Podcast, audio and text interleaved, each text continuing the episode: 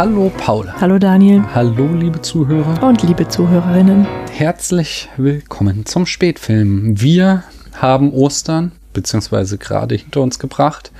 Wenn die Folge erscheint, vielleicht schaffe ich es rechtzeitig, dass sie am Spätfilm Geburtstag erscheint, der nämlich der 16. April ist. Oh. Das wird sich zeigen. Genau. Und das eigentlich, der eigentliche Anlass, warum wir das hier machen, ist ja der alljährliche O-Western, eine ähm, kleine Veranstaltung von unseren Podcast-Freunden und uns, wo wir zu Ostern Western besprechen. Und in dieser Reihe könnt ihr auch hören, ähm, die Cinecouch, die ursprünglichen Veranstalter, die sind mit Brokeback Mountain am Start. Der Enough Talk, die haben so oft ihr Programm umgeschmissen, dass ich nicht weiß gerade, was sie besprechen. Ich glaube, für eine Handvoll Dollar ist es am Ende geworden. Mhm. Ähm, und äh, die Wiederaufführung ist dieses Jahr auch noch dabei mit äh, Jenny Scadigan oder Jenny Scadiogan. Ich weiß gerade auch nicht aus, auf so ein Western-Klassiker, sowas. Äh, passend ist das, ist das zur nicht Wiederaufführung. Ein, ein Lied von Aerosmith? Ja, deswegen weiß ich gerade nicht, welches der richtige Titel ist und welches das Lied von Aerosmith. Und ich glaube, es gab auch noch eine Neuverfilmung mit äh, Natalie Portman, aber hm. Die besprechen sicherlich äh, den, den alten Film. Äh, also hört da doch auch mal rein, könnt ihr ganz viel Western hören. Was wir besprechen, dazu kommen wir gleich. Erst haben wir noch Feedback bekommen und zwar, genau, aus irgendeinem Grund ist unsere Hitchcock das Fenster zum Hof Folge, wird derzeit auch sehr viel gehört und da sind auch so ein paar Kommentare. Weil der doch auch an sein Zuhause gefesselt ist. Wahrscheinlich. Ah, das kann sein, mhm. dass das der Grund ist, so Corona-mäßig. Naja, einer der Kommentare, die darunter aufschliegen, war von Ralf, der schrieb, ähm, und zwar zitiert er uns aus den Produktionsfakten, ähm, Hitch selbst hielt sich während des Drehs nur in Jeffs Apartment auf, haben wir da gesagt. Und dann sagt er, wie kann Hitchcock sich den ganzen Dreh über nur in Jeffs Apartment aufgehalten haben, wenn er in, in einer Szene im Apartment des Klavierspielers zu sehen ist? Das ist wirklich eine gute Frage. Ah, da gut aufgepasst. Also ja, er ist auch mal rausgegangen aus dem Apartment. Er ist bestimmt auch mal aufs Klo gegangen. Aber ich glaube, während er, er Regieanweisungen gab, war er immer im Zimmer von Jeff. Hieß er Jeff? Ja. Außerdem haben wir von einem anonymen Spender auf Phonic-Stunden gespendet bekommen. Das Juhu. war super nett. Dankeschön. Ein tolles Geschenk. Auf Phonic ist dieser äh, tolle Dienst, der hier dem Podcast die Haare schön macht, die ganzen Formate richtig umwandelt, die Kapitelmarken reinpackt und so weiter und so fort. Und ähm, der kostet halt Geld. Und äh, da hat uns jemand äh, zehn Freistunden geschenkt. Wow. Ja da kann man was mit anfangen. Zehn Stunden mit Podcasten, genau. Speaking of Geschenke, manche von euch sind ja sogar so oder sind ja auch so verrückt, äh, freundlich verrückt, dass sie uns Pakete schicken. Mhm. Ähm, da muss ich sagen, dass wegen eines unschönen Ereignisses äh, auf der Webseite nicht mehr unsere richtige Adresse steht, sondern da jetzt ein Impressumservice hinterlegt ist. An den sollt ihr aber bitte keine Pakete schicken. Wenn ihr das tatsächlich vorhabt, dann äh, meldet euch und ich kann euch dann eine Postfiliale nennen, an die ihr die zustellen könnt. Aber äh, bis dahin, äh, ja, alles andere, alle Abmahnungen und Hassbriefe könnt ihr schön an den äh, Impressumservice schicken. Charts haben wir zu verkünden, Paula. Marokko landet auf einem hervorragenden 25. Platz. Mhm. Vollkommen verdient. Ihr dürft uns außerdem gerne Rezensionen bei Apple Podcasts schreiben, wenn ihr das wünscht. Äh, könnt ihr dort unseren Podcast bewerten und dann kriegen wir mehr Reichweite und so, bla. Wir sind ja heute quasi am, am Spurten durchs Vorgeplänkel. Äh, nämlich, wir sind schon bei Bruce Revisited und die Frage, die sich darstellt, Paula, ist, welches Gefährt aus einem Film würdest du gerne fahren oder fliegen? Ja, also äh, um beim heutigen Film zu bleiben, natürlich ein Pferd. Ah, und welches Pferd? Ein besonderes Pferd? Rie. Aha. Ah, okay. Ist auch klar. Kann ich nachvollziehen. Wie wär's mit Pegasus? Ja, das ist auch nicht schlecht, aber das ist so ein bisschen störrisch. Das fliegt so abgehackt. Also eher. Jedenfalls in der Version, die wir gesehen ja. haben. Hm, ich glaube, ich bleibe dabei, was ich beim letzten Mal gesagt habe. Äh, entweder den DeLorean um mit, oh nee, Quatsch. Ich will die TARDIS, fällt mir jetzt ein. Mhm. Ja, oh, das ist natürlich TARDIS schick. ist gut, durch Raum und Zeit reisen. Mhm. Dass das Reisen selbst halt nicht so spektakulär, jedenfalls meistens. Aber das Och, Ankommen ist für mich wäre das gut besser. genug. ja, ja, aber man landet auch immer irgendwo, wo man die Welt retten muss. Ah, vielleicht aber auch nur in den Episoden, die man sieht und die ganze Zeit dazwischen wird uns nicht gezeigt, weil es zu ja, langweilig gut, das wäre. kann natürlich auch sein, ja. Außerdem, Hoffen wir das. wenn du mit dem Doktor unterwegs bist, dann ist ja Weltretten auch ein Kinderspiel. Du musst nur gut rennen können. Mhm. Und äh, da ich ja Macken, äh, da ich ja wegen Corona im Augenblick nichts anderes machen kann als Rennen, äh, bin ich da jetzt zumindest ein bisschen in Übung jetzt. Man fühlt sich fit genug für solche Abenteuer mit dem Doktor. Ja, ja, ja, ja auf jeden Gut. Fall. Zu Shia LaBeouf habe ich heute mal tatsächlich nichts. Es gibt Was? nichts Neues. Also es gibt so Klatsch und Tratsch. Mhm. Er ist mit seiner Ex-Frau gesehen worden, aber äh, nichts Berichtenswertes in irgendeiner Form. Schade. Keine neuen So ein Filme. bisschen hätte ich mich ja doch gefreut. Kunstaktionen. Ja. Tja. Tja, Und dann war's das schon mit unserem Vorgeplänkel. das ist ja echt kurz. Ja. Hm. Über welchen Film wollen wir denn heute reden? Wir sprechen über Red River. Und wie hat er dir gefallen? Ähm, gut, also wir haben ihn leider in drei Etappen gesehen und nicht am Stück, aber das macht nichts. Es waren auch alle drei Etappen spannend. Die Kinder werden größer, sie bleiben immer länger wach. Wir können später anfangen zu gucken und müssen trotzdem morgens früh raus. Ja, ja, Ja. so ist das. Ich fand den auch sehr schön. Ein cooler Film. Mhm. Ich mag ja sowieso Western sehr gerne. Und ähm, der hat zu Recht einen sehr guten Ruf und bringt tatsächlich viele neue Aspekte dem, zu dem Genre. Außerdem ist er halt auch so voll episch ähm, mit den ganzen Rindern, die die da rumtreiben, die halt mangels CGI sie halt tatsächlich auch am Set hatten, wie wir gleich erfahren werden. Doch bevor wir das erfahren, stell uns doch mal die Eckdaten vor, Paula. Sehr gerne. Wo sind sie denn? Aha. Der Film erschien im Jahr 1948. Die Regie führte Howard Hawks. Überraschenderweise haben wir den noch nicht einmal hier besprochen, den großen Ja. Howard Hawks. Dann eben jetzt, besser Mhm. spät als Ja, nie. ja. Hier eine Auswahl seiner Filmografie, wie immer. Sein erster Film, der leider verschollen ist, stammt aus dem Jahre 1926 und heißt The Road to Glory. Mhm. 1932 erschien Scarface, 1934 20th Century, Mhm. 1936 dann nochmal The Road to Glory, Wieso nochmal? Achso, ja. Das, ja, also noch einer. Genau, das Remake mit Mhm. im Tonfilm. Ah ja. Dann hat er auch Bringing Up Baby, Leoparden küsst man nicht zu Deutsch, Mhm. Gemacht? gemacht. Genau, Und eine Screwball-Komödie. erschien der im Jahr 1938. Mhm.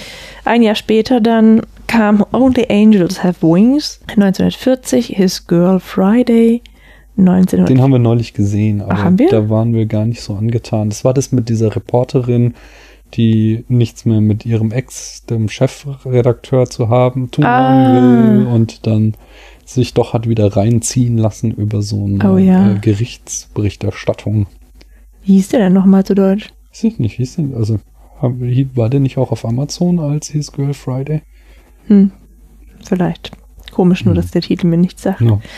1944 dann kam To Have and Have Not. 1946 The Big Sleep. 1948 dann unser Film hier, Red River. 1952 Monkey Business. 1953 Gentlemen Prefer Blondes. Mit Marilyn Monroe. Wie schön. 1959, nach also sechs Jahren Pause, Rio Bravo. 1966 El Dorado. Als Kind war das mein Lieblingswestern. El Dorado? Mhm. Hm, tja, weiß ich gerade nicht. Also Ja. sagt mir natürlich was, aber es kann alles sein.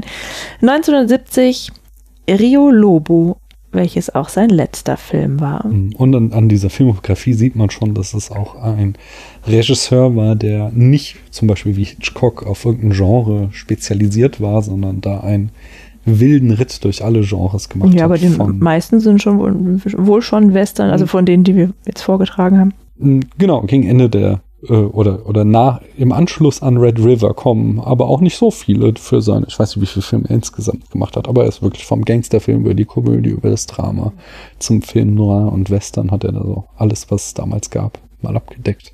Am Drehbuch schrieben mindestens zwei Menschen, nämlich Mhm. Borden Chase, der für Winchester 73 von 1950 und Vera Cruz von 1954 bekannt ist, Mhm.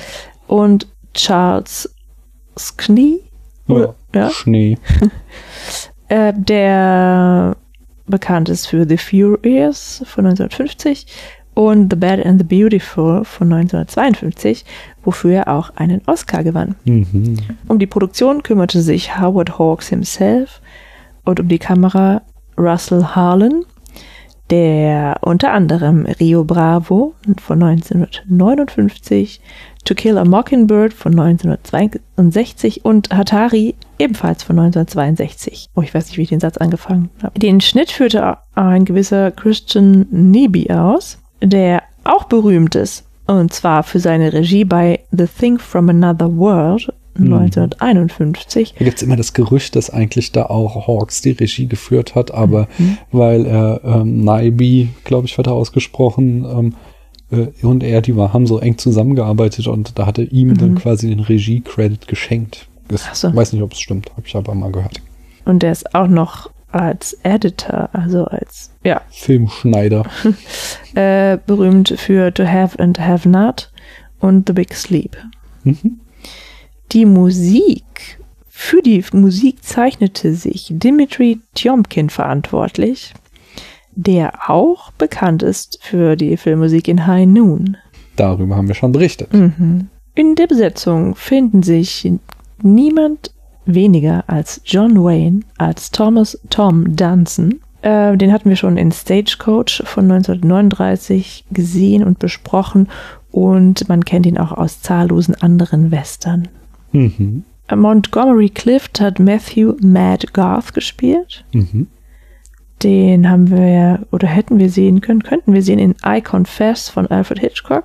Aus dem- Werden wir wohl auf jeden Fall noch machen. ja, äh, aus dem Jahr 1953 und aus dem gleichen Jahr äh, in From Here to Eternity. Mhm. Auch Und auch den haben wir doch gesehen, Judgment at Nuremberg. Nee, den kenne ich nicht. Nein? Na, hast du ohne mich geguckt. Hä? Ich weiß, worum es geht. Geht halt um die Nürnberger Prozesse Ja, gegen die Nazis, aber habe ich noch nicht gesehen. Mit Marilyn, nee, nicht mit, mit Marlene Dietrich auch. Nee, Das das, ein war Zeugin Film. der Anklage. Oh. Verwechselt. Ach so. Ah, Naja, also jedenfalls dieser Film stammt aus dem Jahr 1961. Dann eine dieser öden Frauenrollen äh, hat Joanne Drew gespielt, nämlich als Tess Mil- Miller, haben wir sie gesehen. Das war doch großartig. Die Rolle war nicht so Die kriegt einen großartig. Pfeil in die Schulter und lässt sich davon überhaupt nicht stören, sondern redet einfach weiter. Okay. Sie hat auch noch She Wore a Yellow Ribbon. Äh, da hat sie mitgespielt. Mhm. Und zwar 1949. Und im gleichen Jahr in All the King's Men. Darauf kommen wir noch zurück. Dann mein, fast mein Lieblingsschauspieler aus dem Film ist Walter Brennan. Ne, mein Lieblingscharakter. Mhm. Der hat Groot Nad Nad Nadine, Nadine Keine Ahnung, gespielt. sie nennen ihn immer nur Crew. Groot. Er gewann sowohl 1937 als auch 1939 sowie 1941 den Oscar als bester Nebendarsteller.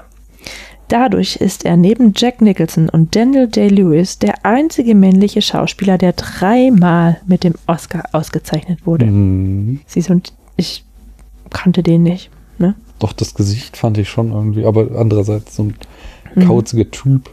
Gibt es halt auch oft so als Typecasting irgendwie. Ja. Ja. Harry Carey Jr. hat Dan Latimer gespielt. Den kennen wir aus Gremlins als Mr. Anderson, der einen Gremlin im Briefkasten hatte. Boah, nee, da kann ich mich ja, nicht erinnern. Ganz kleine Nebenrolle. Mm, Hank Warden hat Sims Reeves, den wir auch aus Stagecoach kennen müssten, ähm, wo er ein Statist in der Kavallerie war. Naja, okay. Ob wir ihn da kennen, ist eine andere Aha. Frage. Und last but not least spielt noch John Ireland Jerry Valance. Den kennen, könnte man noch sehen in My Darling Clementine von 1946 und All the Kingsmen von 1949 und in Spartacus von 1960. Von Stanley Kubrick. Und, oh je, Mine, es gibt aber noch weitere bekannte Schauspielerinnen, da der Film hochkarätig besetzt war, Hm. die wir jetzt aber nicht mehr weiter nennen wollen. Nee. Das Budget betrug 2,7 Millionen Dollar, Das war für die Zeit schon extrem üppig. aber kein Wunder. Mhm. Ja, das Genre ist eindeutig ein Western und noch eine Cow-Opera. Da habe ich gelesen, das fand ich einen sehr schönen Ausdruck. Und irgendwie passt das so. Hm. Wenn du es vergleichst mit der Space Opera, die Star Wars ist, dann ist das hier eindeutig eine Cow-Opera. Es ist der gleiche Scope, die gleiche Reichweite, ja, alles eher sehr episch, aber statt Raumschiff gibt es hier halt Kühe, die sie durch die Gegend treiben. Kommen wir, ach nee, der, ich mache erstmal die Handlung in fünf Sätzen, oder? Mach doch mal, ja. Ich mache mal die Handlung in fünf Mhm. Sätzen.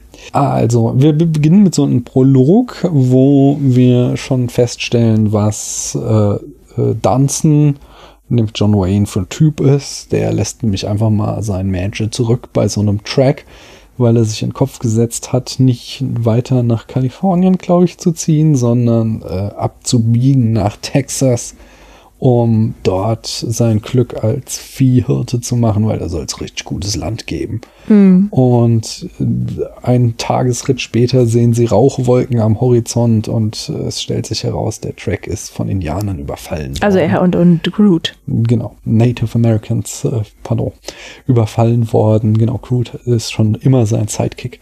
Ähm, und äh, als einziger Überlebender kommt ein Junge zu, stößt noch zu ihnen und das ist nämlich Matt. Fast forward, wir s- sie, genau, mit einem Stier und einer Kuh kommen sie da nur in Texas an und dann fast forward, äh, viele Jahre später, mittlerweile ist Dunson ein alter Mann, Matt ist ein, ein ja, Mann in seinen Zwanzigern, der von irgendwo gerade her zurückgekommen Aus dem ist. Krieg, oder? Ja, ist das so? Ich meine schon, ja. Okay. Ähm, und aber vor allen Dingen hat äh, Dunson sich ein riesiges Imperium aufgebaut. Er hat 9000 Rinder. Das Problem ist nur, die sind in Texas rein gar nichts wert, sondern er. Hat er nicht sogar 10.000 das kann und sein. kommt mit 9.000 an? Ah, möglicherweise. Mhm. Jedenfalls ähm, muss er diese Rinder Jetzt nach was vorweggenommen. Ne? Michigan treiben. Ja, dass die nicht alle überleben, ist ja eigentlich selbst erklärt. Äh, Wo er sie gewinnbringend verkaufen kann. Und sie äh, beginnen halt dann eben unter der Führung von Matt und Dunson und Crude als äh, Koch sowie einer rauen Bande anderer äh, Cowboys diese gigantische Herde nach Norden zu treiben, über den Red River entlang des Chisholm Trails, hieß er, glaube ich. Wir kommen da Mhm. später auch noch hinzu.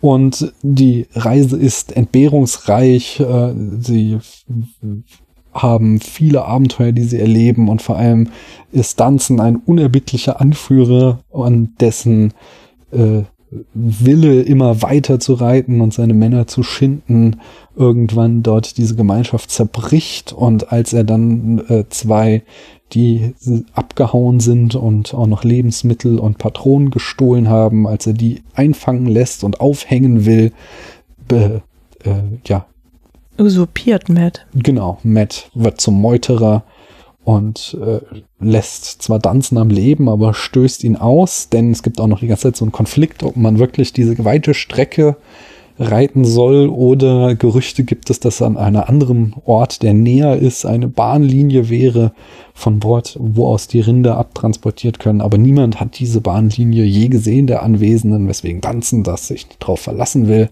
Aber Matt entschließt dann, äh, so geht's nicht weiter. Einerseits ist Dunson hier am verrückt werden und andererseits äh, halten es die Männer nicht mehr so lange durch, übernimmt die gigantische Herde, stößt Dunson aus und reitet zu dem anderen Ort. Dort äh, unterwegs trifft er noch eine Frau, die er vor einem Angriff der Native Americans rettet und äh, sich in sie verliebt, aber sie dann genau wie Dunson zurücklässt, um äh, seiner Passion zu folgen und äh, zugleich äh, stellt Danzen eine Truppe zusammen, um hinterher zu reiten. Matt findet diesen Ort, wo er seine Rinder verkaufen kann für unglaublich viel Geld. Das Geld will er auch Danzen geben, aber dann kommt Danzen in die Stadt und alles läuft auf ein Duell zwischen den beiden hinaus. Hm. Und wie es ausgeht, lassen wir jetzt nochmal offen, aber ich glaube, das Ende werden wir noch ganz ausführlich später besprechen. Jo. Dann kommen wir zur Produktion, Paula. Fang du doch mal an. Erstes Kapitel Drehbuch und Budget. Howard Hawks war anders als andere Regisseure nie auf ein Genre festgelegt, sondern probierte sich in vielen Bereichen aus. Er drehte Abenteuer- oder Kriegsfilme, Gangsterfilme, Screwball-Komödien oder Film-Noir-Detektivfilme. Aber nach 25 Jahren auf dem Regiestuhl sollte Red River sein erster Western werden. Insgesamt drehte Hawks fünf Western. Wie einige andere erfolgreiche Regisseure und Produzenten in Hollywood Mitte der 40er versuchte Hawks, sich dem restriktiven Studiosystem zu entziehen. Hawks gründete zusammen mit Charles Feldman und Hawks damaliger Frau Slim Keith ein eigenes Studio, Monterey Productions. Hieß die Frau echt Slim mit vorne? Anscheinend. Oh je. 1946 stieß Hawks auf Borden Chases Fortsetzungsgeschichte The Chisholm Trail, die in der Saturday Evening Post veröffentlicht wurde. Hawks kaufte die Rechte für 50.000 Dollar und engagierte Chase zusätzlich, um die Geschichte für die Leinwand zu adaptieren. Allerdings kam Hawks nicht mit Chase klar, da der Autor ein Dickkopf war und für Hawks Geschmack zudem einen zu unsubtilen Schreibstil hatte. Hawks engagierte daraufhin den jungen Charles Schnee, um das Drehbuch von Chase zu entwickeln. Von Schnees stammt auch der Name Red River, nachdem Chases ursprüngliche Vorschläge Break of Dawn oder einfach The Chisholm Trail bei Hawks durchfielen. Auch das Ende unterscheidet sich stark. Im Buch stirbt Tom Dunson bei der Eskalation, die der Film am Ende vermeidet. Natürlich musste das Drehbuch auch von Hayes Office abgesegnet werden. Die Zensurbehörde mahnte die sexuellen Anspielungen des Drehbuchs an, Morde, die ungestraft begangen wurden, Frauen, die implizit Prostituierte waren, Misshandlungen von Tieren, oh ja, und einen allgemeinen Charakter von Brutalität. Entsprechend musste eine weitere Überarbeitung folgen. Auch während des sehr langen Drehs änderte Hawks das Drehbuch immer wieder. Es war nicht untypisch für ihn, das Skript umzuschreiben, während sich der Film entwickelte. Er sah das Drehbuch als eine Art Blaupause an, dessen Bedeutung er beibehielt, aber das er inhaltlich veränderte, wie es ihm am besten in sein Konzept passte. Das ursprüngliche Budget des Films betrug weniger als die Hälfte. Davon wurden unter anderem 1000 bis 1500 Rinder gekauft.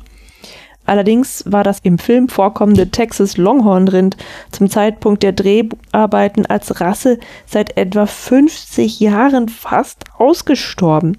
Nur einige Dutzend Tiere konnte die Crew auftreiben. In den Herdenszenen sind die meisten Rinder Hereford-Kreuzungen und die wenigen Longhorns wurden strategisch prominent platziert. Zudem wurden 70 echte Cowboys engagiert, die die Herde unter Kontrolle hielten. 95.000 Liter Wasser kamen zum Einsatz, um den Boden zu befeuchten, damit die Tiere nicht so viel Staub aufwirbeln, dass in der Kamera nichts mehr zu sehen war. Da Hawks dekadent viel Filmmaterial anhäufte, schlechtes Wetter ihm einen Strich durch die Rechnung machte und die erste Schnittversion durchfiel, zogen sich die Dreharbeiten immer mehr in die Länge. Das führte dazu, dass die Kosten schließlich so sehr explodierten, dass Howard Hawks und Studiomitbesitzer Charles Feldman persönlich Schulden machten und das Geld in den Film steckten. Kapitel 2 Die Schauspieler Red River gehört zu einer Reihe von Filmen der ausgehenden 40er und 5, frühen 50er Jahre, die einen enormen Umbruch in der Schauspielkunst darstellen. Verantwortlich dafür war eine junge Garde von Schauspielerinnen, die zumeist aus dem Theater kamen und einen frischen Wind in die darstellenden Künste brachten. Der bekannteste aus dieser Riege ist natürlich Marlon Brando, aber auch Hawks fand für seinen Film so einen jungen Wilden, Montgomery Clift. Clift war damals 25 Jahre alt und ein Broadway-Star. Er stand schon auf der Bühne, seit er 15 Jahre alt war. Clift war auf der Suche nach einer Rolle, die ihm den Sprung nach Hollywood ermöglichte, wo das große Geld wartete. Und in Matt fand er sie, von der er hoffte, dass sie ihn zum Star machen würde. Man liest oft, dass Montgomery Clift Method Actor war. Was für spätere Jahre auch definitiv zutrifft, war allerdings bei der Entstehung von Red River noch nicht der Fall. An manchen Stellen habe ich gelesen, dass A Place in the Sun von 1951 der erste Film war, in dem Cliff The Method anwandte. Andere sagen, es wurde From Here to Eternity von 1953. Fest steht, dass er diese Art zu spielen erst Anfang der 50er praktizierte. Method Acting ging auf den russischen Theaterregisseur Konstantin Stanislavski zurück. Im Kern geht es darum, Schauspiel nicht mehr als Mimen, als Nachahmen von Gefühlen zu verstehen, sondern sich in die Situation seiner Rolle zu versetzen und so die Emotionen wirklich zu empfinden. Dieser Ansatz führte zu einer stark naturalistischen Veränderung im Schauspiel. 1923 brachte Richard Bolelawski äh, die Method in die USA, wo er sie am Lab Theater in New York lehrte und praktizierte. Dort lernten Stella Adler und Lee Strasberg sie kennen. Ihrerseits Schauspielerinnen brachten sie die Method 1931 ans Group Theater. Ab 1934 unterrichtete Stella Adler dann auch die Method. Aber der große Durchbruch kam, als Lee Strasberg 1947 die Schauspielwerkstatt Actors Studio gründete, wo sie dann eben auch von Marlon Brando und Montgomery Clift erlernt wurde. Auch wenn Montgomery Clift noch nicht mit dem Method Acting vertraut war, unterschied sein moderner Theaterstil sich schon sehr von den gängigen Hollywood-Standards. Auch legte er damals schon viel Wert auf gute Vorbereitung. So konnte er zwar reiten, aber nicht im Western-Stil. Daher nahm er vor Beginn der Dreharbeiten Reitunterricht beim erfahrenen Western-Darsteller Noah Beery Jr. Clift gegenüber stand das Hollywood-Urgestein John Wayne in seiner ersten Zusammenarbeit mit Hawks. Der stoische Wayne stand im Ruf quasi überhaupt nicht zu Schauspielern. Er machte alles, was er tat, aus dem Bauch heraus und viel weniger durchgeplant als Clift. So wurde Red River auch zu einem Clash zweier Schauspielergenerationen. Montgomery Clift war wohl nervös, sich gegen John Wayne zu behaupten. Howard Hawks ermunterte ihn, indem er ihm sagte, er solle seine Szenen wie David gegen Goliath spielen.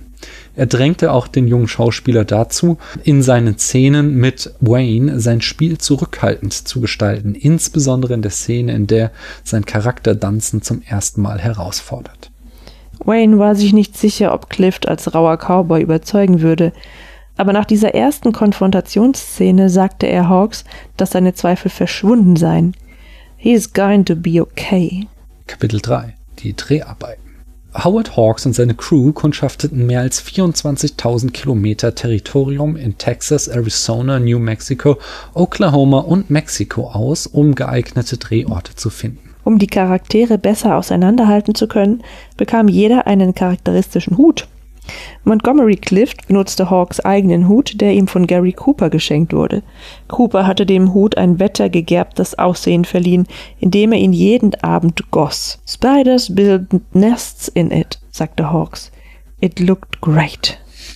Während der Dreharbeiten kam es häufig zu unerwarteten Regenfällen. Man entschloss sich schließlich, bei jedem Wetter zu drehen und das Drehbuch wurde ein weiteres Mal umgeschrieben, um einen heftigen Sturm Rechnung zu tragen. Um die Schauspieler mit den Unmengen Rindern zu koordinieren, wurden die ersten 1940 von Motorola für den Zweiten Weltkrieg erfundenen Walkie-Talkies eingesetzt. Der Film gilt auch als einer der ersten, bei dem während der Prügelszene am Ende eine dynamische Handkamera zum Einsatz kommt.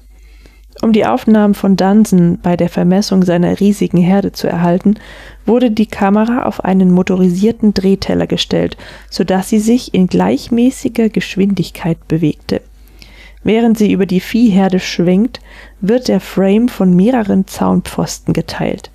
Die dienen dazu, die Kamera anzuhalten, während die verfügbaren Rinder in den nächsten Abschnitt der Aufnahme bewegt wurden. Wenn alle Tiere wieder ruhig standen, wurde der Dreh wieder gestartet. Dadurch entstand der Eindruck, dass viel mehr Rinder zu sehen seien, als tatsächlich vor Ort waren. Das finde ich schon eine ziemlich geile Aktion. Also ich habe es nicht ganz kapiert, ne, wie das jetzt funktioniert. Naja, muss man nochmal die Szene sich angucken, dann, äh, also es ist schwer zu erkennen, dass sie da überhaupt was getrickst haben, aber man sieht, kann dann halt sehen, wie dann einfach dieser Frame geteilt wird Und sie, halt, sie hatten ja 1500 Rinder, die 9000 mhm. darstellen sollten. Und dann sind, stehen die halt in einem Abschnitt, werden gefilmt. Wenn die Kamera vorbei ist, werden sie weitergetrieben. Dann werden sie von dort aus weitergefilmt. Mhm. Und bis die Kamera einmal 360 Grad sich gedreht hat und dadurch eine viel größere äh, Herdezeit zeigt, als tatsächlich da war. Mhm. Finde ich schon sehr geil. Die nächste Änderung am Drehbuch ergab sich daraus, dass Howard Hawks sich mit Schauspieler John Ireland überwarf. Eigentlich sollte die Pistolen-Schwanzvergleichsszene ein Duell zwischen Matt und Valance vorausdeuten. Doch Hawks schrieb Ireland fast komplett aus dem Film raus. Offiziell begründete er es damit, dass Ireland Alkoholiker und Kiffer war und oft betrunken und bekifft am Set erschien und in Drehpausen einschlief. Später kam das Gerücht auf, dass Hawks auf die Schauspielerin Joanne Drew scharf war und es ihm ein Dorn im Auge war, dass diese mit Ireland anbandelte. Drew und Ireland heirateten später. Im Interview sagte John Irelands Sohn aber, dass beide Geschichten falsch seien. Ireland trank zwar, aber auch nicht mehr als Hawks und Wayne, die jeden Abend mit Whisky und Poker zusammen verbrachten. Ferner war Joanne Drew damals noch mit Sänger Dick Hames verheiratet. Sein Vater und Joanne hätten erst am Set von All the King's Men 1949 eine romantische Beziehung begonnen. Der Grund war ganz banal Geld. Ireland wollte mehr Gage. Er fühlte sich von Charles Feldman übervorteilt, der zugleich Irelands Agent und Mitbesitzer von Hawks Produktionsfirma war. Daher vermutete Ireland einen Interessenskonflikt, der ihm eine zu geringe Gage eingebracht habe. Da man sich nicht einigen konnte, wurde Irelands Rolle gestrichen.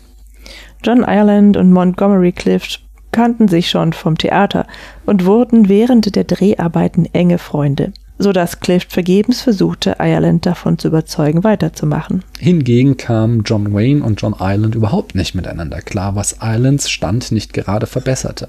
Am ersten Drehtag hatte Wayne versucht, Ireland den richtigen Cowboy-Gang beizubringen. Daraufhin erwiderte Ireland, wenn er schon jemanden imitieren würde, dann doch lieber Henry Fonda als John Wayne.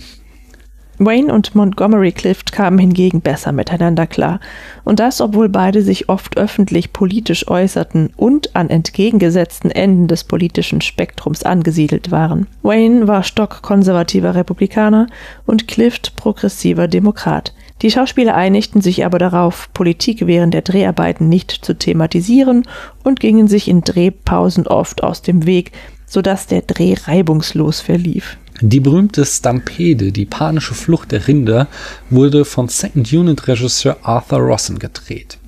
Es war die letzte Sequenz, die gefilmt wurde. Die Dreharbeiten dafür dauerten 13 Tage. 35 der engagierten Cowboys kontrollierten die Herde. Technisch herausfordernd waren dabei besonders die Einstellungen von unten. Das Team grub Löcher in den Boden, in denen die Kamera platziert und mit Panzerglas abgedeckt wurde. Am Ende hatten sich sieben Cowboys verletzt, 13 Pferde und 69 Rinder. Ein Rind starb dabei. Oh nein. Fünftes Kapitel? Oder viertes, ich weiß es auch nicht. Nächstes mehr. Kapitel, der Schnitt. Hawks hatte den Film zunächst von zwei anderen, ungenannten Cuttern schneiden lassen, war aber mit deren Ergebnis nicht zufrieden. Daher rief er Chris Nyby an. Chris, what are you doing? Nyby sagte, I'm here cutting. Ich finde den super, den Spruch. Was soll er sonst machen? Hawks bat ihn, einen Blick auf den Film zu werfen. Nyby kam vorbei und sah sich den Film mit Hawks und den beiden Cuttern an. Als die Lichter wieder angingen, fragte Hawks, Well, what do you think? Nyby blickte zu den Cuttern und sagte, I'd rather not comment right now. Why don't you and I go across the street and have a drink? Sie gingen in eine Bar und Naibi sagte Hawks, dass der Film tatsächlich schrecklich wäre. Er sehe aus, als hätten die Cutter nur, die, nur den Schnittabfall verwendet und den Good Stuff rausgeschnitten. Hawks blickte in sein, in sein Scotch mit Soda und sagte, Chris, I know you're busy right now, but will you recut the picture for me? Naibi stimmte zu, sofern Hawks von Warner Brothers, äh, Naibis aktuellem Arbeitgeber, eine Freigabe erhielt. Hawks wandte sich direkt an Studio-Boss Jack Warner, der gerade auf einer Kreuzfahrt nach Europa war und sich nicht schlecht wunderte, an Bord der Queen Mary einen Anruf von Hawks zu bekommen. Seit 1929 gab es Funktelefonie über Langwellen an Bord von transatlantischen Schiffen. Die beiden handelten einen Deal aus, der beinhaltete, dass Nibys Arbeit bei Warner nicht unter dem Auftrag von Hawks leiden durfte. Tagsüber arbeitete Nyby fortan ähm, für Warner, um anschließend von 18 Uhr bis 2 Uhr morgens Red River zu schneiden. Boah. Er nahm den kompletten Film noch einmal auseinander, was damals natürlich noch physisch äh, gemacht werden musste, und fügte dann die ursprünglichen Filmrollen wieder zusammen. Das ist echt ganz schön krass, ne? Ja. Also es ist quasi so eine Nachtarbeit. Alles, was er für den Film gemacht hatte, hat er wahrscheinlich übermüdet getan. Ja. Beachtlich. Und es wird noch bunter, wenn wir nachher zur Rezeptionsgeschichte kommen. Zur Rezeptionsgeschichte. Ja, Rezeptionsgeschichte. Hawks benutzte bis zu acht Kameras für die Viehtriebsequenzen, wobei jede Kamera ein ganzes Filmmagazin mit einer Länge von jeweils 300 Metern aufnahm. Das Filmmaterial bis zu diesem Zeitpunkt belief sich auf etwa 150.000 Meter Film. Und während sich Nyby an die Arbeit machte, unternahm Hawks noch eine ganze Menge Nachdrehs.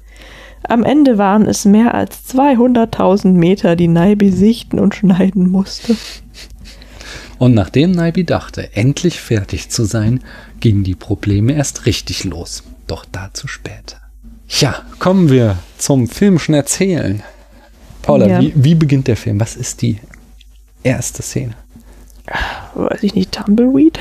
Nee, Tumbleweed haben wir überhaupt nicht. In dem Film ist eigentlich immer recht, also grau, weil der Film schwarz-weiß ist, aber äh, recht fruchtbare Landschaften werden da uns angedeutet, oder?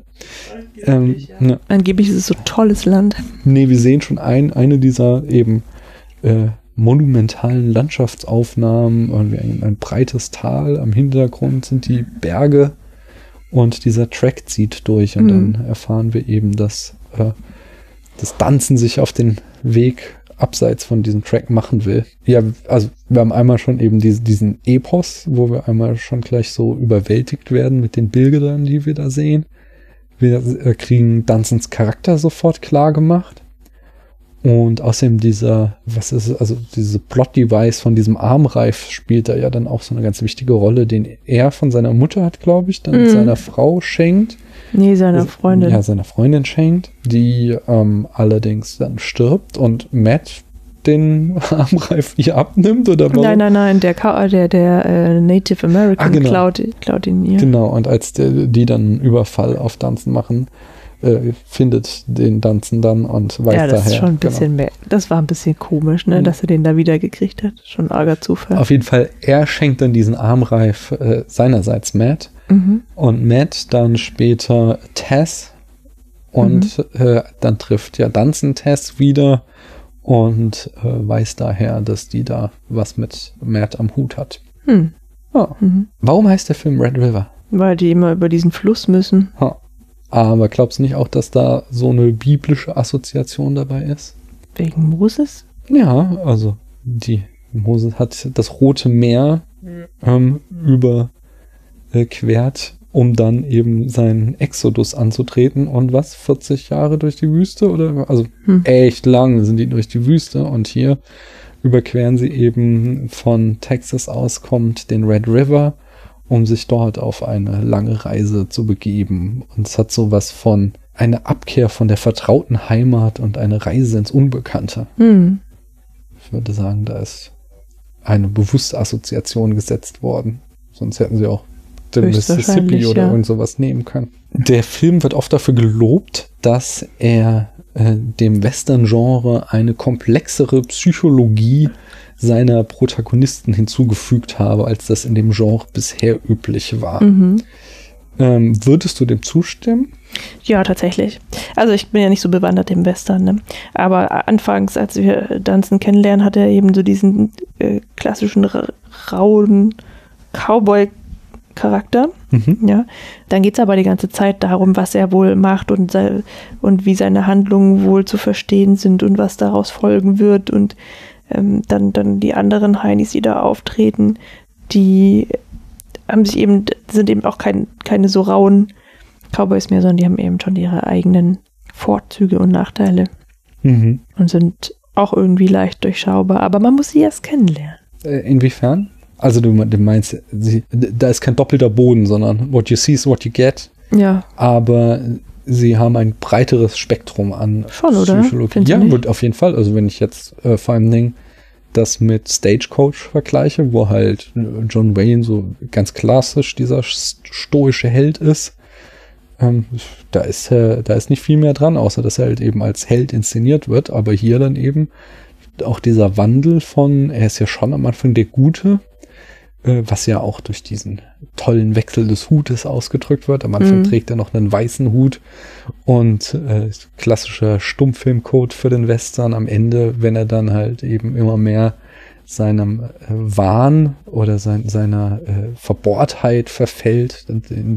Also als alter Mann hat er dann einen schwarzen Hut auf, was ein Zeichen für den bösen Cowboy ist. Und ähm, dieser, dieser Charakterwandel, der ist schon was Neues, was Ungewohntes im Western zu diesem Zeitpunkt. Und dem gegenüber ähm, wird ja Matt auch eben als so ein weicherer Typ irgendwie. Er ist halt zwar schon mhm. irgendwie immer Herr der Lage, aber er ist eben nicht so das Raubein, sondern er ist der, der sich gut mit den Leuten versteht, der immer äh, verständig ist und kommunikativ und so eine neue Generation von Mensch ist und dadurch ja. wird so eine psychologische Tiefe. Aber angeblich sei er zu weich und das würde ihm nochmal zum Verhängnis werden. Sagt Danzen, der Alte wieder. Ja. Hat er das gesagt? Wirklich nicht Cherry? Ja, okay, das kann auch sein, aber. Nee, Cherry sagt es zu ihm.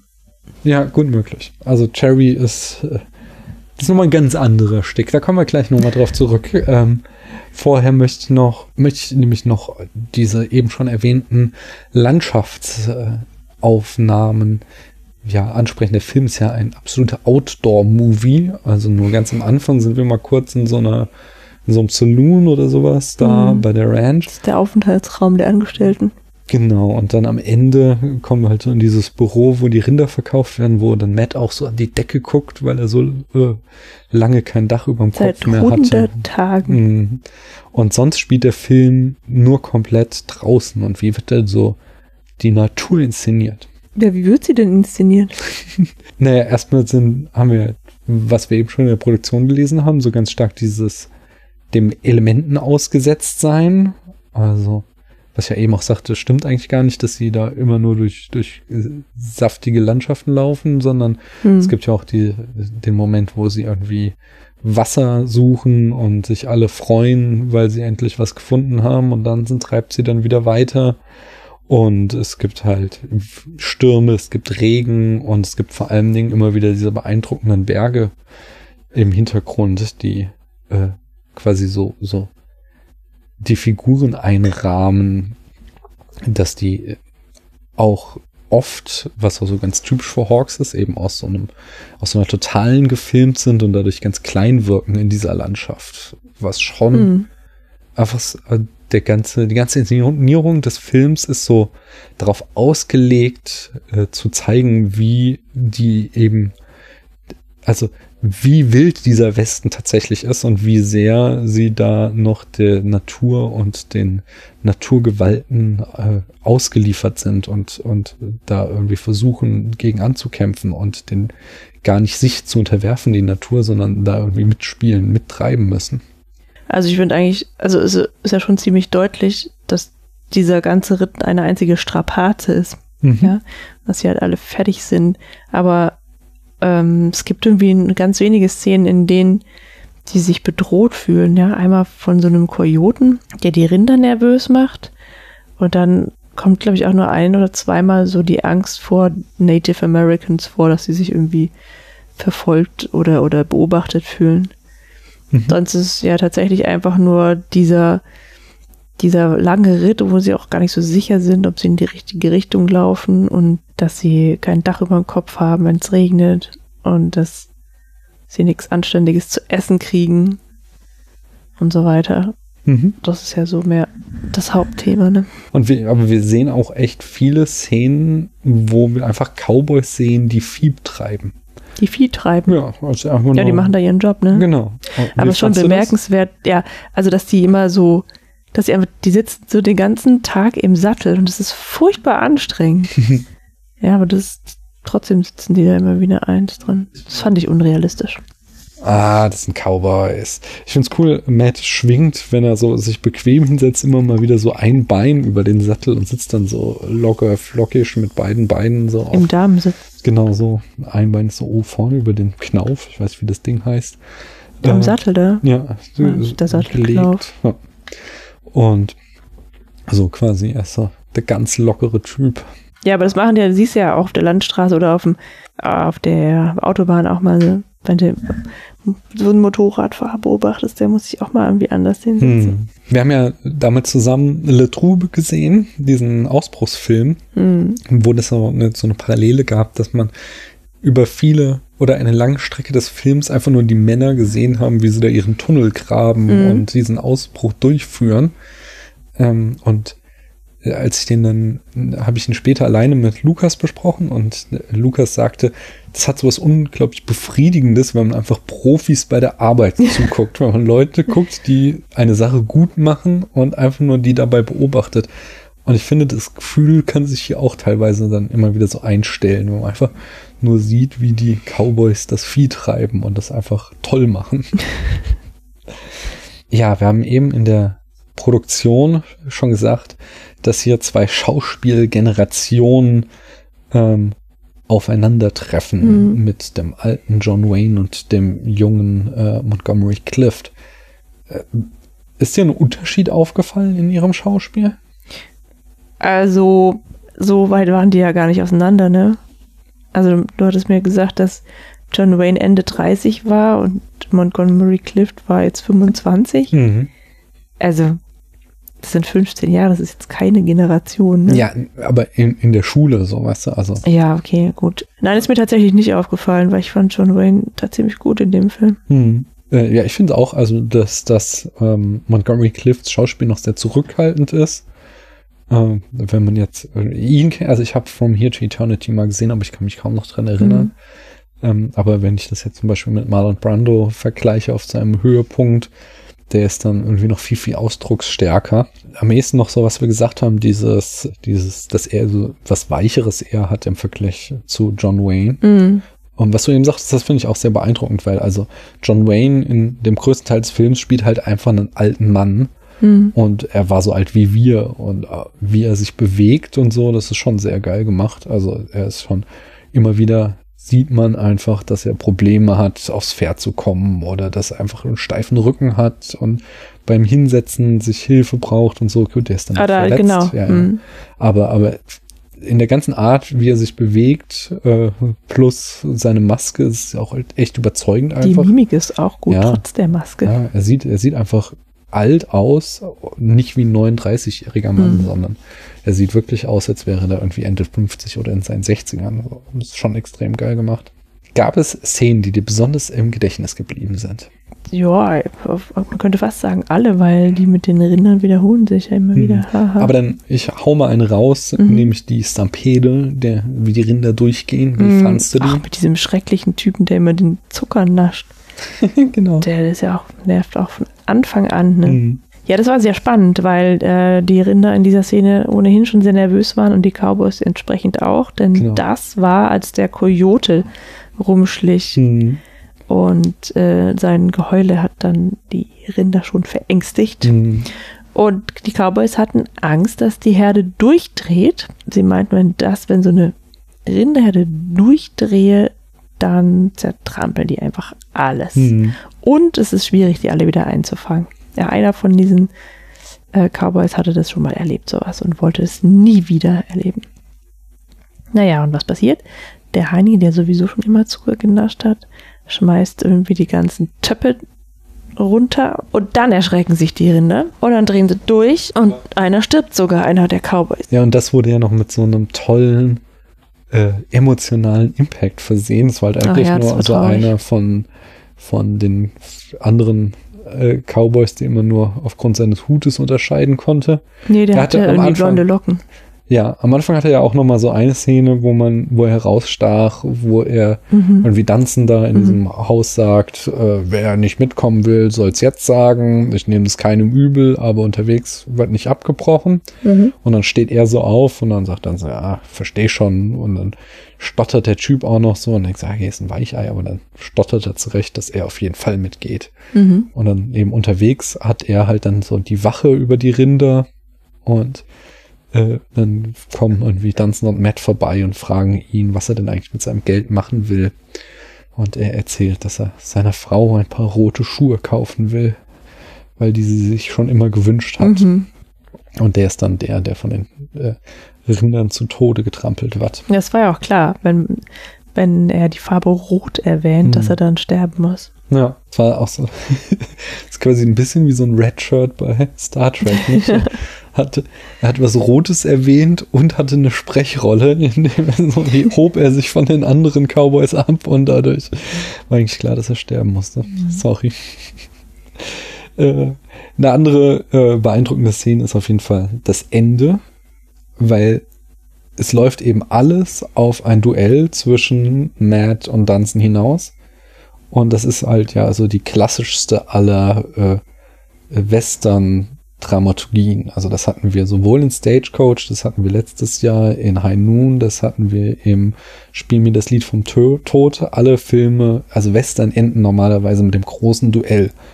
Und hier unterläuft Hawks das eben, indem äh, eh, also John Wayne zieht die Pistole, aber Matt weigert sich, sie zu ziehen, mhm. woraufhin äh, dann Dunstan es auch nicht übers Herz bringt, ihn kaltmütig, äh, kaltblütig nee, zu ermorden. Nee, gibt es ja auch schon sowas wie einen Ehrenkodex. Ne? Genau, ermorden, dann fangen sie an, sich zu prügeln.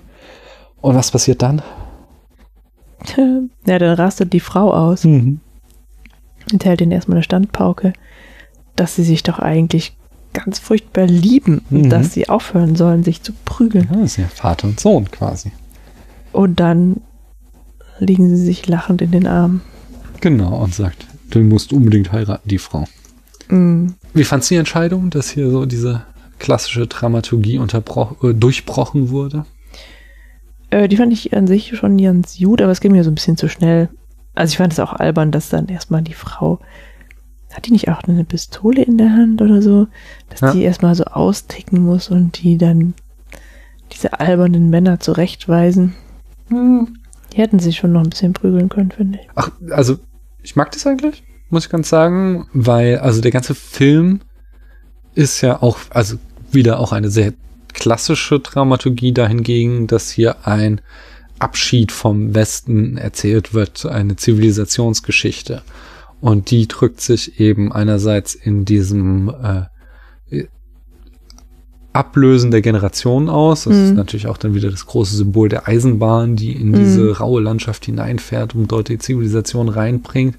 Und dazu gehört aber eben auch äh, diese Rolle von Tess, dass, dass eben die Frau äh, quasi so die Ratio reinbringt und ähm, die vor allen Dingen die toxische Männlichkeit, äh, der ein Ende erklärt. Das eben ein Akt der Zivilisierung, denn der Film ist auch in großen Teilen irgendwie eine Inszenierung von Männlichkeits- und Männerbildern im Westen und mhm. wie die sich eben wandeln. Dem setzt dann Hawks am Ende so eine Frau entgegen, die dann als Stimme der Vernunft auftritt und sagt, jetzt kommt mal runter mit euren scheiß Egos. Ja, aber sie ist halt irgendwie auch wie die Mutti, die zwei prügeln, prügelnden Kinder zurecht weiß. Das ist kein modernes Frauenbild, ja. auf gar keinen Fall. Da hast du vollkommen recht. Da ist super viel aus unserer heutigen Sicht problematisch, aber von 1948 finde ich das schon nicht schlecht. Also, es ist, okay, jetzt auch wieder ein anderes Bild, als uns mit ähm, Marlene Dietrich schon in den 30ern erzählt mhm. wird, aber es ist eben ein anderer Frauentyp, sondern es ist hier tatsächlich so ähm, die Stimme der Vernunft. Also es gibt so ein eigenen Trope von Hawksian äh, Frauen, sagt man zu denen. das ist so, dass, dass oft in seinen Filmen die Frauen eben so das Element des rationalen Denkens sind in einer Welt von selbststilisierten und selbstzerstörerischen Männern. Mhm. Und die denen dann eben die Vernunft einbläuen oder eine Predigt halten und sie klar machen. Und was eben auch der Fall ist, dass, dass es so schon taffe Frauen sind, also die halt auch sich nichts sagen lassen. Und das finde ich passt eben auch auf Tess zu. Wie gesagt, wir lernen sie kennen, wie da ihr Track von Native Americans überfallen wird und äh, sie ist da am Schießen und dann kommt Matt mhm. an und will ihr erstmal erklären, wie man richtig schießt, degradiert sie dann erst äh, zum Waffenladen äh, während sie dann da die ganze Zeit äh, schon auch Screwball-artig miteinander diskutieren, kriegt sie mal eben einen Pfeil in die Schulter. Mhm. Also macht irgendwie eine kurze Pause, nur um weiterzureden. Und nachdem äh, dann alles vorbei ist und er sie verarztet hat, haut sie ihm dann eine runter, weil er sie da halt so respektlos behandelt hat, von wegen, sie können nicht schießen und äh, er muss sie da irgendwie retten. Ja, ja, das ist schon eine starke Frau, aber es ist ja auch eine Prostituierte. Nein, ähm, ja, sie ist ja dann auch die, die das Gute herbeiführt, indem sie sich Danzen anschließt. Mhm. Also sie möchte äh, wie die unbenannte Frau, die eigentlich am Anfang des Films mit Danzen weiterreiten möchte, auch mit, äh, mit Matt weiterreiten, mhm. weil sie sich ja nach den zwei Tagen, in denen sie ihn kennengelernt hat, schon in ihn verliebt hat. Und der weist sie ab mit dem Hinweis, dass sie ja, dass es alles viel zu anstrengend für sie als Frau sei. Dann bleibt sie halt auch bei ihrem Jack und trifft dann eben äh, Danzen wieder und schließt sich ihm wiederum an, um wahrscheinlich die Sache so ein bisschen, die Eskalation so ein bisschen mehr kontrollieren zu können. Mhm. Ja. Und sie schleicht ja auch zu Matt, als Danzen sich der Stadt nähert, mhm. diesem, diesem Ziel um ihn vorzuwarnen. Ja, sie, da sagt sie ja sogar auch explizit, dass sie irgendwie auf der Reise dahin versucht hat, Danzen zur Vernunft zu bringen. Mm, sie hat alles versucht, ne? Genau. Aber das ist halt so ein Sturkopf. Und dann wollte sie zu Matt und ihm sagen, dass er ganz schnell wegreiten soll. Aber jetzt, wo sie ihn ja wieder gesehen hat, hat sie sich das ganz spontan anders überlegt. Mhm. Ich finde, was halt auch cool ist, ist irgendwie, das sind so die äh, Bausteine einer griechischen Tragödie, die hier neu durcheinandergewürfelt werden. Also wir haben hier den Sohn, der den Vater übertrifft, dann irgendwie die Frau, die mit Vater und Sohn sich einlässt auf verschiedene hm. Arten und am Ende kommt es dann doch wieder naja, alles ganz anders. Also der Dunson, der ist ja schon auch scharf auf die, ne? Ja, ja, natürlich. Der will doch auch, war das nicht irgendwie so der erste Deal, dass sie sagt, dass sie Dunson heiratet, wenn er dafür von Matt ablässt? War das genau. nicht so? Also er hat ja, er wollte eigentlich sein ganzes Land Matt vermachen und mhm. fühlt sich jetzt von ihm verraten und deswegen äh, ist er halt quasi enttäuscht, dass alles, wofür er jetzt gearbeitet hat, kein Erben hat und mhm. deswegen sagt Ach so, er, genau, genau, sie schenkt ihm. Sie schenkt ihm einen Erben, mhm. wenn er dafür Matt in Ruhe lässt. Mhm. Das war, er wird da zwischendurch verhandelt, so. Ja, aber das widerspricht dem ja nicht, das sind ja halt äh, trotzdem so klassische Tragödienelemente, mhm. die dann aber am Ende wieder in einer ganz anderen, äh, in einem durchaus frischen Twist aufgelöst werden, wie ich finde. Aber der, der Film ist definitiv ein Männerfilm. Mhm. Und er ist auch ein, gilt auch als Vertreter des queeren Kinos. Äh, denn es er hat homoerotische Untertöne durchaus, immer wenn Matt und Cherry miteinander am Rum, mhm. Äh, Rumturteln sind, äh, was gleich am Anfang in einer äh, Szene gipfelt. Was machen sie denn da? Also als sie sich kennenlernen, da zeigen sie sich erstmal gegenseitig ihre Pipis. Nein. Also ich frage mich die ganze Zeit, ob ich das auch gesehen hätte, wenn du das nicht schon vorher angedeutet hättest. Also es ist schon. Aber ich finde schon die Sprüche allein. Ja, die, die, die, die tauschen ihre ja. Pistolen aus und dann machen sie ein Dosenwettschießen.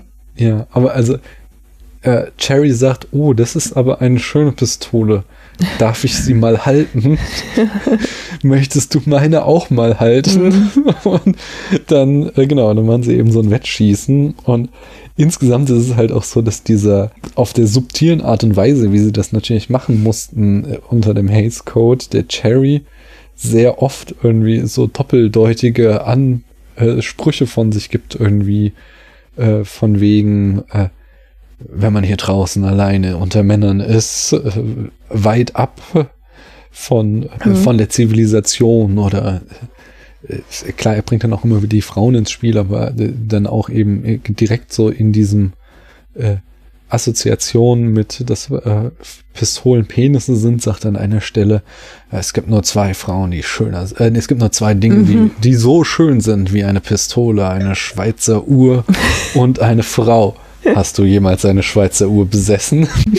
so, so, Sprüche bringt er dann halt immer wieder und äh, auch so noch bevor dieser Szene, so am die, Sherry trifft ja zu zu dieser Gruppe, als ähm, Danzen schon mal ganz unverblümt die Rinder von anderen äh, mm. einfach klaut, indem er sein Brandzeichen über das ursprüngliche drüber brennt. Und man denkt so, wenn ich schon den langen Weg mache, dann nehme ich auch alles mit, was mm. hier rumläuft.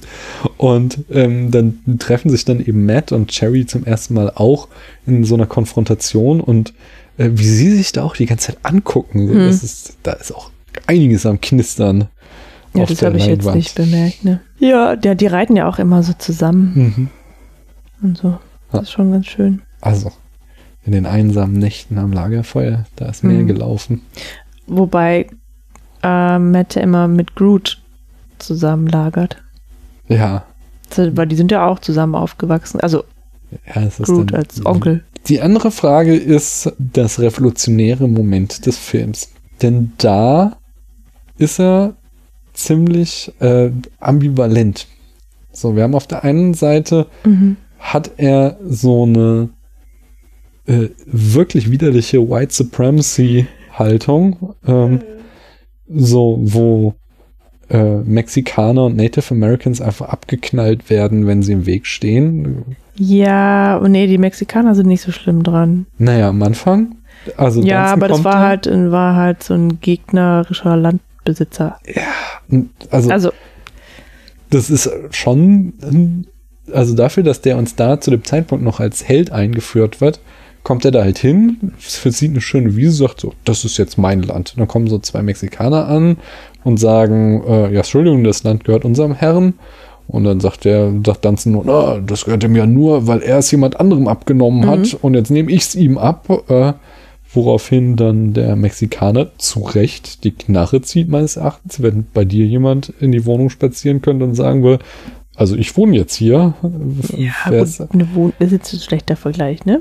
Also der wird schon ganz schön kaltblütig ermordet und dann äh, vor allen Dingen ja immer dieses Perverse, was der Film dann allerdings später auch wieder bricht und thematisiert, dass dann Danzen die Leute ermordet, dann gleich beerdigt, sich hinstellt und aus seiner Bibel vorliest mhm. und äh, quasi, man muss ja nur einen Bibelspruch bringen, dann kommen die in den Himmel und dann ist alles wieder gut. Tja, äh, so war das früher bei den Katholiken. Genau. Und die Native Americans ist halt, die sind halt reine Plot-Devices, mhm. sind halt einfach, gehören halt als Teil dieser natürlichen Gefahr. Ja, die sind die auch so ein bisschen wie das Wetter. Ja, genau. Und die werden halt einfach abgeknallt, weil sie im Weg stehen und dann ist weg. Außer dem einen, dem Kumpel von, von Groot, der heißt Hu. Habe ich vergessen, aber der so. hat sich hm. ja auch schon untergeordnet. Der hat ja seinen ja. Platz schon am äh, Fuße der mhm. Hierarchie gefunden. Der ist halt schon vollkommen zivilisiert. Ja, nicht vollkommen, ne? Ist schon ja, so ein bisschen der Depp. Ja, natürlich. Er ist aber, aber klar, er ist halt auch tatsächlich so am unteren Ende der Nahrungskette und mhm. all die weißen Männer stehen über ihm. Deswegen stellt er keine Gefahr dar und muss nicht abgeknallt werden. Mhm. Aber sobald jemand denen entgegentritt, äh, wird er halt einfach aus dem Weg geräumt. Auf der anderen Seite hat aber auch äh, der Film dann zumindest innerhalb dieser Gruppe von weißen Männern durchaus ein, ein sehr demokratisches Moment, nämlich in der Form, dass wir hier eine Willkürherrschaft haben durch Danzen, die eben von Matt überwunden wird. Mhm. Und dass halt Danzen sagt, er ist, äh, er ist das Gesetz, er ist Richter und Henker und er will halt die äh, Diebe äh, aufhängen und Matt verhindert das und sagt, äh, hier wird keine Hinrichtung auf dein, von deiner Gnaden gemacht, so, sondern äh, deine Herrschaft ist jetzt vorbei und die beiden bleiben am Leben. Mhm. Und dadurch halt äh, wieder so ein zivilisatorischer Aspekt in den Film hineinkommt, der halt eine, äh, ja, ich kann es nicht besser sagen, als eine Willkürherrschaft äh, ihrem Ende zubringt und zeigt, wir kommen jetzt in bessere Zeiten, wo äh, die Leute nicht mehr um ihr Leben zu fürchten haben, sondern wo sie in einer Welt aufwachsen, die in irgendeiner Form milder ist. Naja, das sind halt einfach zwei unterschiedliche äh, Führungsstile, mhm. ne? Während der eine eben äh, nur an seinen Profit denkt und auch meint, dass er die Männer besser kontrollieren kann, wenn er sie schindet, weiß der andere, dass die Leute produktiver sind und loyaler, wenn man auf sie zugeht Hm. und ihre Gefühle versteht. Hm. Ich habe so ähm, verschiedene Kritikpunkte Mhm. aus diversen Rezensionen zusammengetragen. Dazu wollte ich gerne deine Meinung haben. Mhm. Ein, ein häufiger Kritikpunkt sind die Zwischentitel. Wir sehen immer wieder so Tagebucheinträge von Crude, Mhm. die auch so widersprüchlich sind, weil am Anfang er eindeutig als aliteral gekennzeichnet wird, Mhm. der keine Unterschrift, sondern nur Kreuze macht, aber dann sehen wir halt so Tagebucheinträge, die quasi den Fortlauf der Geschichte erzählen. In der deutschen Version gibt es so eine Mischform. Äh, Wir haben die deutsche Version gesehen, wo dann eben äh, auf Deutsch quasi im Voice-Over erzählt wird, was da geschrieben steht. In der englischen Version gab es nämlich zwei Versionen. Im Original Kino-Release war es ein Voice-Over, der dann in, beim Re-Release äh, durch diese Zwischentitel ersetzt wurde, die Hawks nie mochte. Wie fandest du die jetzt so als erzählerisches Element? Ähm, also die, die haben mich überhaupt nicht gestört oder so, sondern im Gegenteil, die haben so ein bisschen mitgeteilt, wo die dann immer waren und so, also Mhm. kein, absolut kein Negativpunkt. Okay. Findest Ja. du? Nö, nö, fand ich auch nicht. Also ich Mhm. fand, ich weiß noch, dass äh, als damals Herr der Ringe in die Kinos kam, dass so äh, von meinen Freunden, die mit dem Buch sehr vertraut waren, manche kritisiert haben, dass die Karte nicht eingeblendet wurde. Das wäre ja gut gewesen, wenn Mhm. man auch gesehen hätte, wo genau sich jetzt die äh, Gefährten gerade befinden. Das Mhm. würde ja in dem Film gar nicht klar werden, wo die da lang latschen. Und äh, so ein Element war das halt, zwar jetzt nicht in Form einer Karte, aber eben in Form von immer wieder auftauchenden Tagebucheinträgen, die so erzählt haben, wie die Reise voranschreitet und, Mhm. und dadurch eigentlich ganz gut klar gemacht hat, wie Zeit vergeht auch. Das fand ich ein gutes Element. Ja. Ja. Ähm, anderer Kritikpunkt, den ich gelesen habe, war, dass sich die Studioaufnahmen und die Rückprojektion zu stark von den Außenaufnahmen abheben und dadurch so ein Bruch in der filmischen Illusion entsteht. Habe ich auch nicht bemerkt.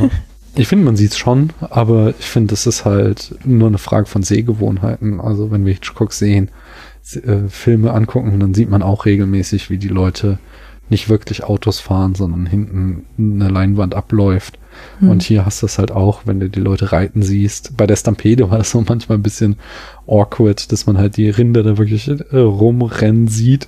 Und dann sieht man John Wayne und Montgomery Clift, äh, wie die da äh, offensichtlich vor einer Leinwand ihre Reitbewegungen machen und nicht wirklich zwischen den durchgehenden Rindern durchreiten, so, aber äh, gestört hat mich das auch nicht. Wie gesagt, ich finde das einfach, wenn man so einen alten Film guckt, dann muss man sich drauf einlassen, auf den Stand der Technik und Mhm. kann man das auch. Ähm, nächster Punkt finde ich schon treffender. Es wird immer wieder jemand aus dem dümmsten Grund erschossen. Wird Ja. zu leichtfertig gemordet in dem Film. Also, du meintest ja am Anfang, oder vorhin noch der Mexikaner am Anfang, Mhm. wurde leichtfertig erschossen, das stimmt, aber ansonsten. Was passiert denn eigentlich mit dem Zuckerdieb? War der auch ermordet? Nee, der wird doch zurückgelassen. Ah. Ausgepeitscht auch, oder? Nee, der soll ausgepeitscht werden. Und dann greift er zur Waffe gegen John Wayne. Der will dann zurückschießen, aber äh, Matt ist schneller und Genau. schießt ihm irgendwie ins Bein oder so. Ja, Oder in den Arm. ja. Und dann wird er zurück, verarztet und zurückgelassen. Mhm. Genau, der, der. Und dann kommt doch irgendwie, genau, und dann kommt so ein völlig fertiger Typ auf von einem anderen Track an oder von einem, von einem anderen äh, Viehtreiber-Track Mhm. und erzählt, dass sie eigentlich da hätten zu der Eisenbahn fahren sollen, äh, Ja. gehen sollen. Mhm. Ja.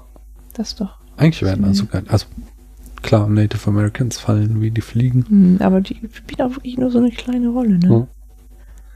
Und der häufigste Kritikpunkt ist immer, dass Tess eine Deus Ex Machina ist, ähm, die einfach in den Film eingeführt wird, um ein schlechtes Ende zu verhindern und aus dem Nichts kommt. Ja, also meine Kritikpunkte richten sich ja dann eher so gegen die Frauenrollen insgesamt, Mhm. diese beiden, die so, die so gleich sind auch. Ja, aber die eine ergibt sich in ihr Schicksal zurückgelassen zu werden und die Ja. andere eben nicht. Naja, doch. Zunächst, aber dann. Ja, die eine hat, die erste hatte ja keine Chance, weil sie ja da ermordet wurde. Direkt. Ja. Das war ja eigentlich auch echt ein bisschen albern, ne? Dass, dass ähm, Danzen sie zurücklässt, weil sie meinte, es sei zu gefährlich für sie, mit ihm mitzukommen und kurz Zeit später stirbt sie, ne? Ja, und aber überlebt. Das haben die Anführer von dem Track ja auch erzählt, dass er es alleine nicht schaffen wird, weil hier überall die, weiß nicht, wer auf dem Kriegsfahrt sind. Mhm. Er weiß ja nicht alleine, er hat ja Groot. Ha, das stimmt. Das ist einer der schönsten Sprüche von Groot. Ja, Danzen und ich, wir sind Danzen und ich. um ihre Beziehung klar zu machen. Mhm. Schön. Lass uns mal äh, Zitate und Referenzen angehen. Oder hast du inhaltlich sonst noch was? Also nur noch mal zu den Frauenrollen ganz kurz. Mhm. wie ich ja schon gerade sagte, sind es die gleichen Rollen und das wiederholt sich offensichtlich ja auch, weil ähm, die erste Frau, Dunsons Frau, ja beim Abschied noch sagt, dass sie sich fühle, als würde ihr jemand ein Messer in die Kniekehlen stechen.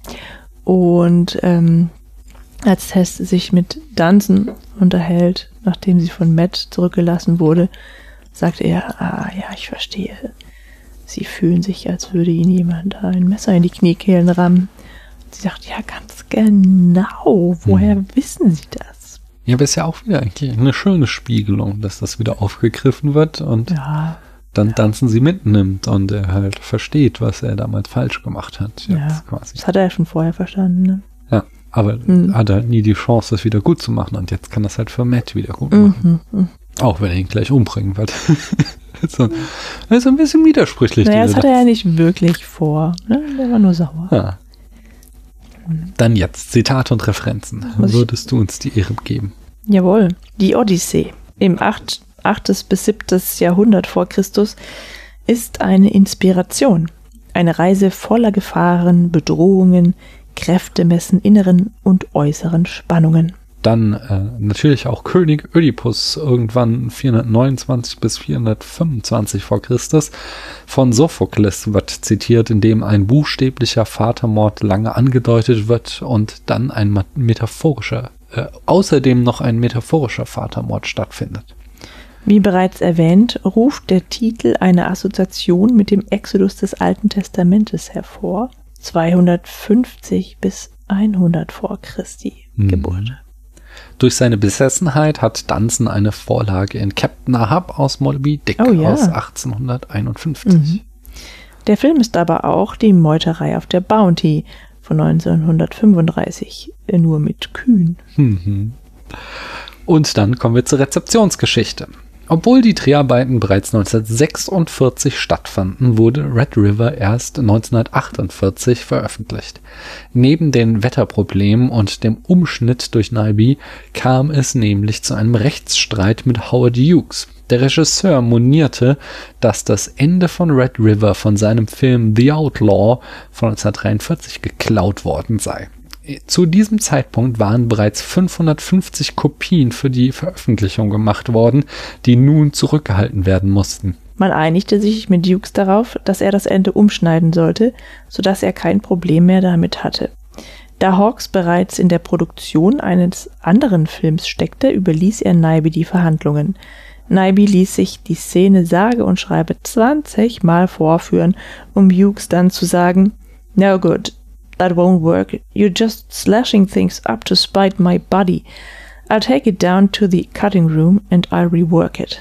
Also musste Naibi ein weiteres Mal in den Schneideraum. Er überarbeitete direkt vor Ort bei Hughes den Film hin und her, brachte ihn nahe an das, was er vorher war, aber so weit verändert, dass Hughes sich nicht mehr beschweren konnte. Doch Hughes war nicht zufrieden.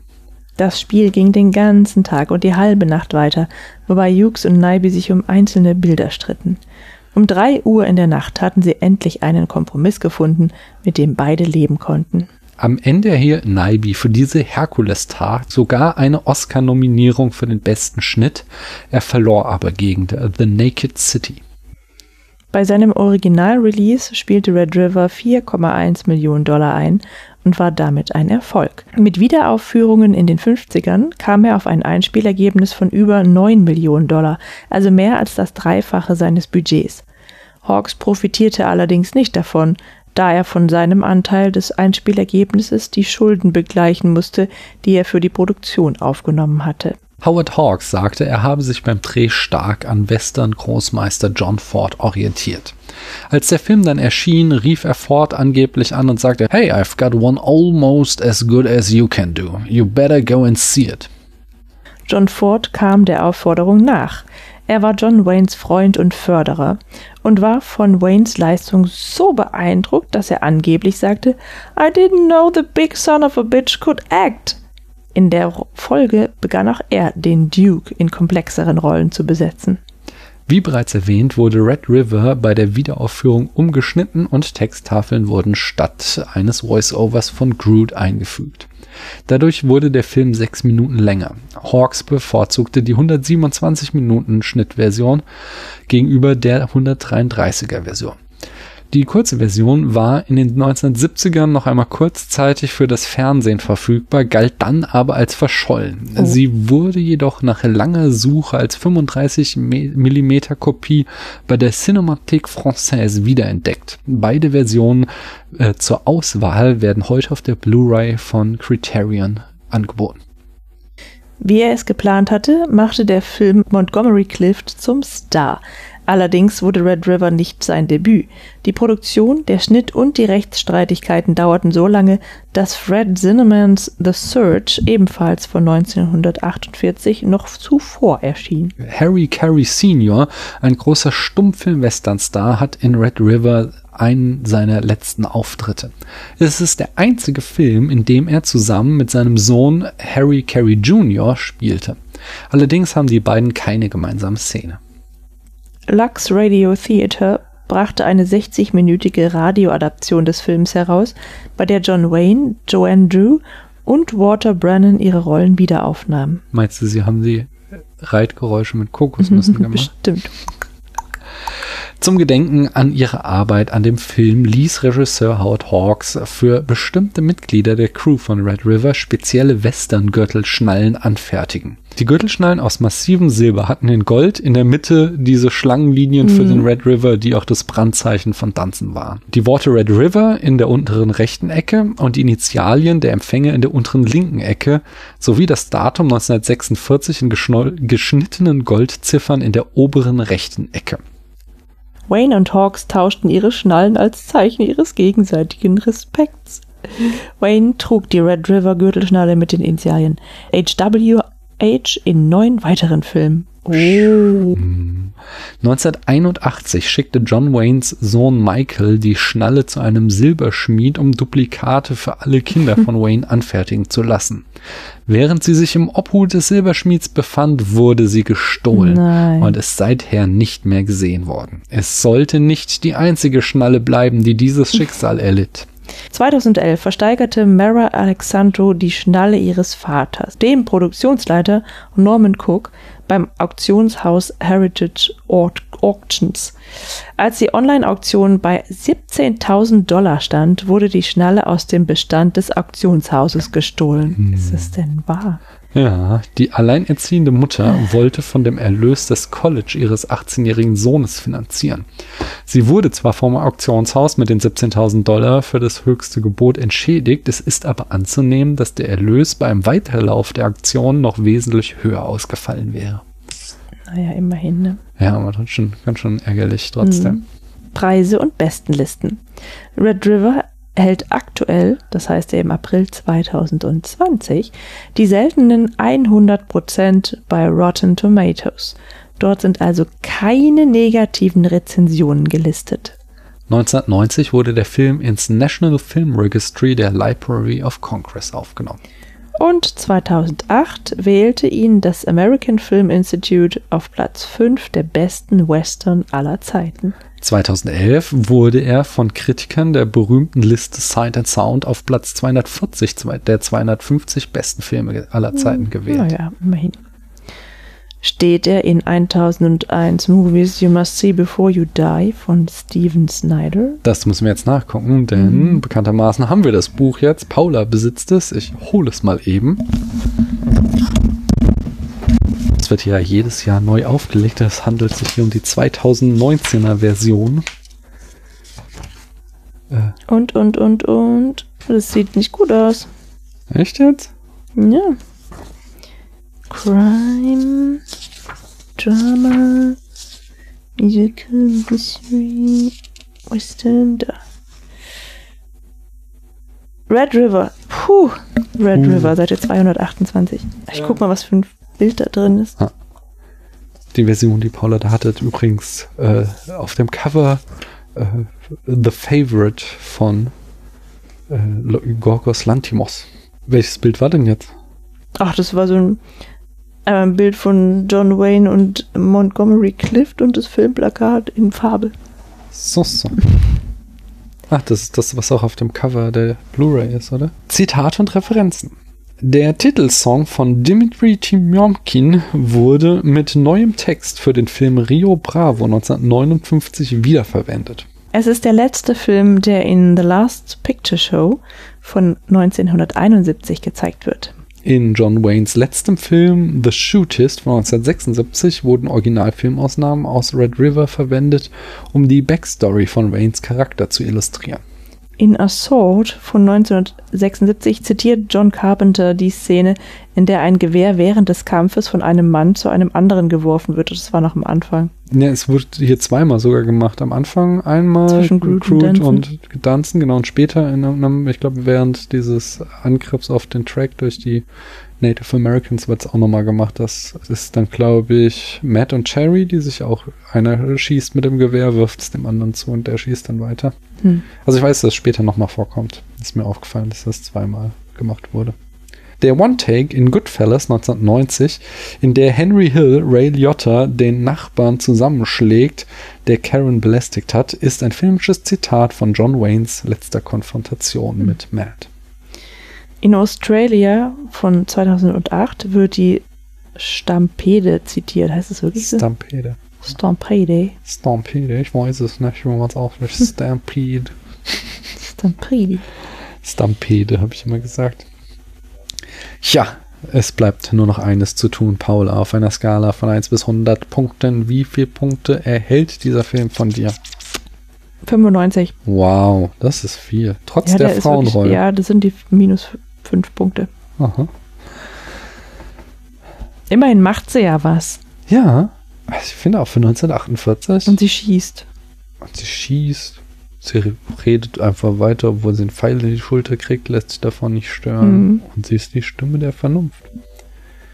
Naja, Mhm. aber andererseits wirft sie sich ja dem Kerl voll an den Hals, ne? Er ist schon ein ziemlich guter Film. ich gehe trotzdem ein bisschen niedriger, aber nicht viel. 90 Punkte. Kriegt er von mir. Naja, Und damit ist ja immer noch total super. ja, wird er ganz schön weit oben landen, Mhm. auf jeden Fall. Weit oben landen könnte auch der Spätfilm mit eurer Unterstützung, wenn ihr diese Folge auf Social Media weiterempfehlt. Twitter, Facebook, Instagram, Twitch, YouTube. Äh, Was ist denn Twitch? Twitch ist so ein Streaming-Service, wo eigentlich Mhm. Let's Plays gestreamt wird, aber mittlerweile alles Mögliche gestreamt. Äh, macht doch mal einen TikTok, in dem ihr äh, den Spätfilm äh, äh, ja, empfehlt und dann schickt es uns per E-Mail oder so, weil wir sind zu alt, wir sind nicht auf TikTok. Das ist unsere Tochter, ich fände das creepy, mich da anzumelden und Teenager anzugucken. ja, oder schreibt uns einen Kommentar. Tretet mit uns in Interaktion, wie immer ihr es möchtet. Mhm. Äh, und die nächste Folge, die ja eigentlich die vorhergehende Folge sein sollte, wenn ihr richtig gut aufgepasst habt, die sich jetzt aber ein bisschen verzögert hat, aber die ist schon fertig vorbereitet, Aha. weswegen ihr quasi, äh, wenn alles gut läuft, nicht allzu lange warten müsstet und dann werden wir uns äh, ganz in Corona-Zeiten in eine Stadt begeben, in der eine Seuche herrscht und mit anschauen, wie diese sich langsam ausbreitet. Mhm. Der Tod in Venedig. Bis dahin, macht's gut, schaltet wieder ein und tschüss. Und bleibt gesund. Genau, bleibt gesund. Tschüss. Man hört sich.